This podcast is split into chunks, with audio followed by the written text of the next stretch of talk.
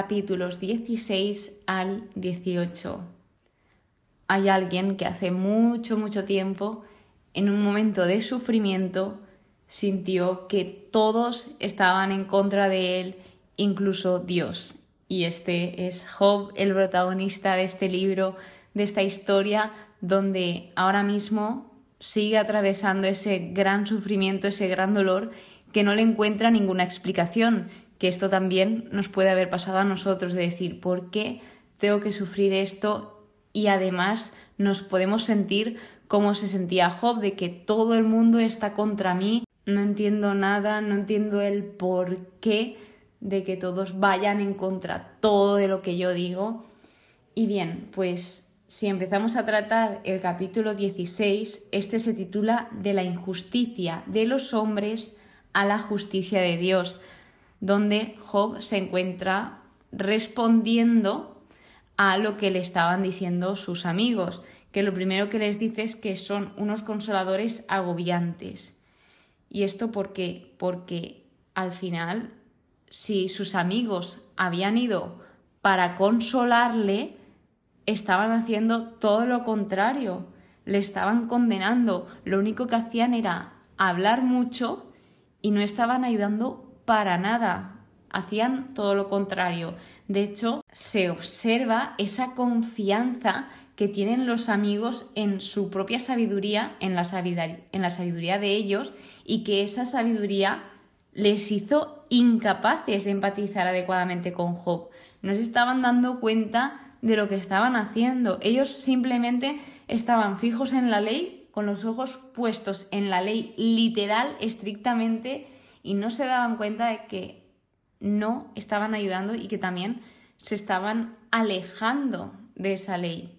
Es más, algo que nos puede ayudar es plantearnos esa pregunta de que en el caso de que alguien necesite ayuda, ¿lo estoy ayudando realmente o lo estoy condenando con mis palabras? Ahí es complicado porque muchas veces cuando nosotros estamos bien y la otra persona está pasando por un momento crítico, puede que no nos demos cuenta de cómo le estamos hablando. Así que hay que tener mucho cuidado y sobre todo si no sabemos qué decir o si sabemos que lo que vamos a decir va a herir a la otra persona o incluso si tenemos la duda, mejor es acompañar a esa persona, estar a su lado, como empezaron estando estos amigos de Job, que en esa compañía le ayudaron a ver que no estaba solo, a pesar de que Job tenía a Dios, la presencia de sus amigos también le fue de gran ayuda y así pues tal vez ayudemos. Por lo que Job continúa diciendo que él, si estuviera en el lugar de ellos, que también hablaría así, o sea, como que intenta empatizar con los amigos. Mientras Job continúa hablando, nos transmite que él sentía que estaba en un conflicto supremo con Dios. Es decir, él hasta pensaba que Dios iba en su contra. Y él va describiendo poéticamente ese sufrimiento, ese sentimiento que está teniendo de que Dios está en su contra, a pesar de que esto no fuese cierto, porque una frase que me ha encantado a lo largo del estudio de estos tres capítulos es que nuestro sufrimiento puede darnos una visión distorsionada de Dios. Esto creo que es una de las cosas más típicas que suele pasar, una de las cosas que creo que más he escuchado de personas que piensan que Dios va en su contra o ya yéndonos por otras ramas de que Dios no le hace caso, de que no te escucha, etc. Y eso, pues hay veces que ese sufrimiento nos nubla la vista, no nos hace ver bien como le estaba pasando a Job. Sin embargo, este capítulo concluye con un versículo que nos dice que Él juzgue entre el hombre y Dios, refiriéndose a el Goel. Él es igual al Goel, que el Goel se refería al redentor y rescatador del pueblo de Israel, como un intermediario. En este contexto se refiere a un intermediario. como suele ocurrir entre los mortales. Es decir, que a pesar de todo lo que nos estaba contando, de que sentía Dios que estaba contra él, de que todo el mundo estaba contra él, su fe estaba triunfando en medio de la dificultad. Él nos estaba contando cómo se sentía, pero nos decía, sé y confío que estará mi testigo, mi defensor, el Goel. De nuevo repito, Goel es un término que se emplea por los primeros libros de la Biblia y por eso Job comentamos de los primeros capítulos que es de los libros o el libro más antiguo que fue escrito en la Biblia.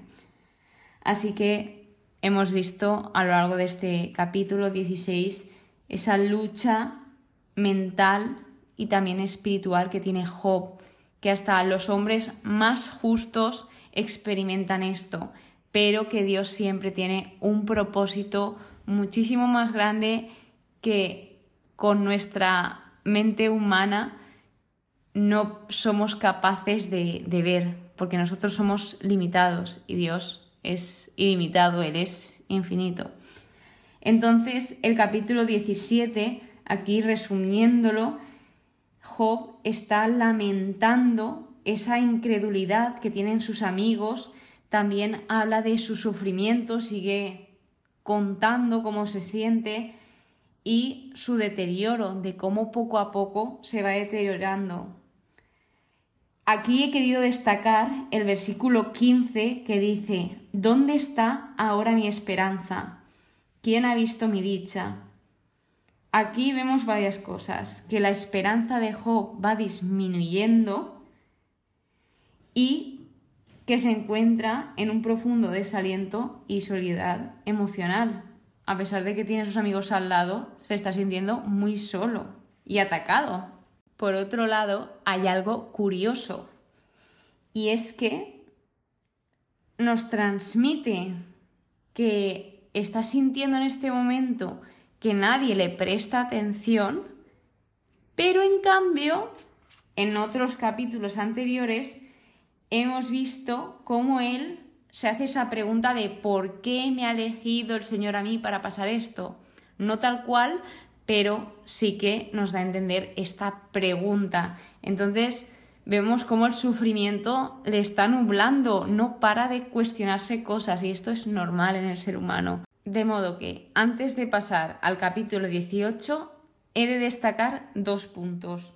El primero, a pesar de esa discordia, de esos desacuerdos que hay entre los amigos y Job, hay algo en lo que todos estaban de acuerdo. Y es que todos veían la mano soberana y grande de Dios detrás de esta situación. Fuese como fuese, pero todos veían a Dios detrás de todo lo que estaba pasando. Y la segunda cosa es que Job, como hemos visto, tiene a veces una gran confianza, sin embargo, a menudo se está viendo acosado por esas dudas que le van surgiendo y esos temores, esos miedos. Ahora sí, pasando al capítulo 18, capítulo titulado Nada puede la ira contra el orden de la justicia. Aquí habla Bildad y él empieza diciendo, ¿cuándo acabaréis con tanta palabra? Pensad bien las cosas y luego hablaremos. La segunda parte me ha encantado. Pensad bien las cosas y luego hablaremos. Esta frase es una frase que, dicha así, suena muy fácil y dices, sí, sí, es lo que hay que hacer, pensar las cosas antes de hablar. Y aquí me veo muy reflejada porque soy una persona que me pasa todo lo contrario, que no pienso y hablo. Y es algo que llevo muchos años pues practicando para pues pensar y hablar, porque hay veces que digo cosas que luego las pienso y digo, madre mía, ¿qué acabo de decir? Entonces, eso es algo que voy a ir trabajando poco a poco, es un proceso y espero que algún día se consiga. Ahí estamos, ahí estamos. Tras esto, de los versículos 5 al 21, empieza a contarle el qué le pasa a un malvado o a un impío, cuál es la vida que ellos tienen y cuál es su destino, el destino de los impíos. Aquí le empieza a decir una serie de indirectas, básicamente, como diciendo, esto es lo que te va a pasar a ti, porque para ellos, para sus propios amigos, ya empezaba a ser un impío.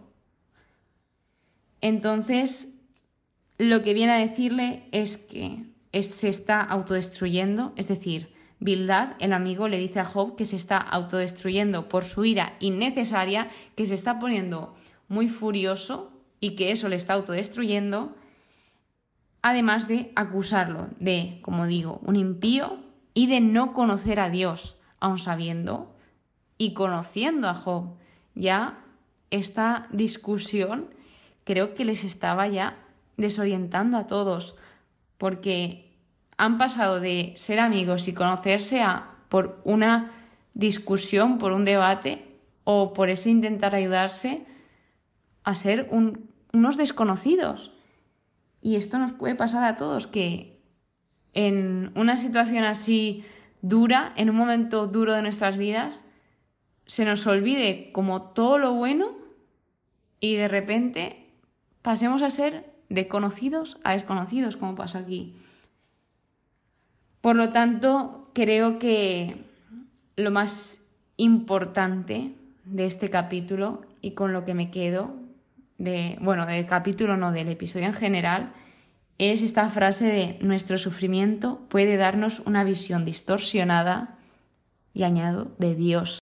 Como le estaba pasando a Job, nos puede pasar a nosotros, nos puede estar pasando a nosotros o nos ha pasado a nosotros, y este libro nos deja ese aprendizaje de que Dios tiene unos planes para nosotros que muchas veces no vemos y muchas veces en pleno sufrimiento se nos olvida todo aquello que se nos ha dado antes. Fijaos, Job, que era una persona llena de bendiciones y todo este gran sufrimiento le estaba empezando a nublar la vista.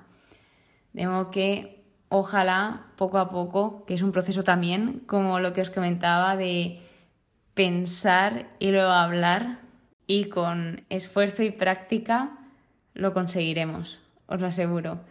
Muchísimas gracias por estar aquí, muchísimas gracias por escucharme. Nos vemos en el siguiente episodio. Que paséis muy buen día y que Dios os bendiga.